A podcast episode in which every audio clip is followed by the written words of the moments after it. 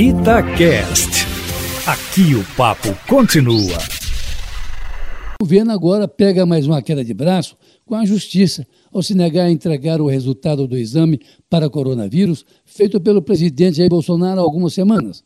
A Advocacia Geral da União alega que, mesmo sendo presidente da República, Jair Bolsonaro tem direito à privacidade e, como previsto, isso vai parar no Supremo Tribunal Federal, porque, mesmo que a decisão agora seja de segunda instância, na do Tribunal Regional Federal da Terceira Região, já que houve recurso da AGU, há sempre um degrau a mais na Justiça para os recursos até que se cumpra o transitado em julgado. Ou seja, isso vai longe porque o presidente tem foro privilegiado e vai querer, claro, usar todos os recursos a que tem direito.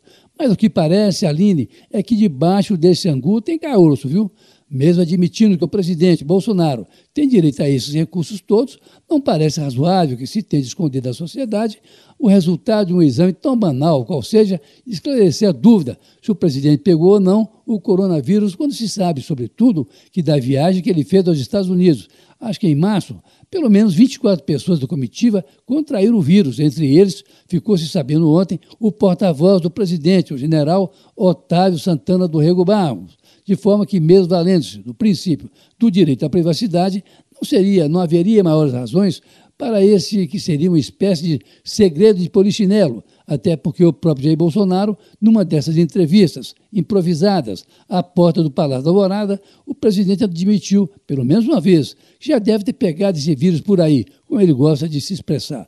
Mesmo assim, a AGU, leia-se o presidente, quer manter um segredo que, ao que parece, por puro capricho, embora essa questão faça parte dos chamados direitos individuais, cláusula pétrea da Constituição. Aliás, Constituição que nem sempre é cumprida pelo presidente. Basta ver essas participações dele nas manifestações em seu apoio, que atentam claramente contra os dispositivos constitucionais. E não é à toa que há pelo menos 30 pedidos de impeachment contra o presidente nas mãos do deputado Rodrigo Maia, presidente da Câmara até janeiro. A última entregue ontem pela Associação Brasileira de Imprensa, a ABI. Mas se pega essa queda de braço com os tribunais, o governo começa a dar andamento e obstáculo à sua aproximação com o Centrão, viu?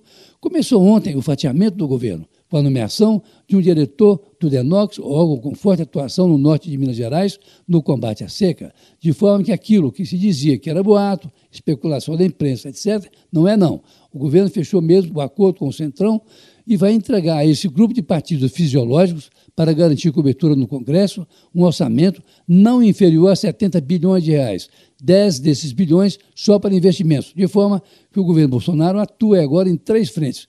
Uma no combate à pandemia, outra nos tribunais, até porque o ministro Celso de Mello quer o vídeo da reunião em que Bolsonaro pediu a cabeça do então diretor-geral da Polícia Federal, segundo alegou o ex-ministro Sérgio Moro. E agora, na Câmara dos Deputados, para não falar dos remanejamentos feitos ontem na própria Polícia Federal, com a troca de superintendentes e diretores setoriais. Olha, haja problema pela frente aí, viu, Aline?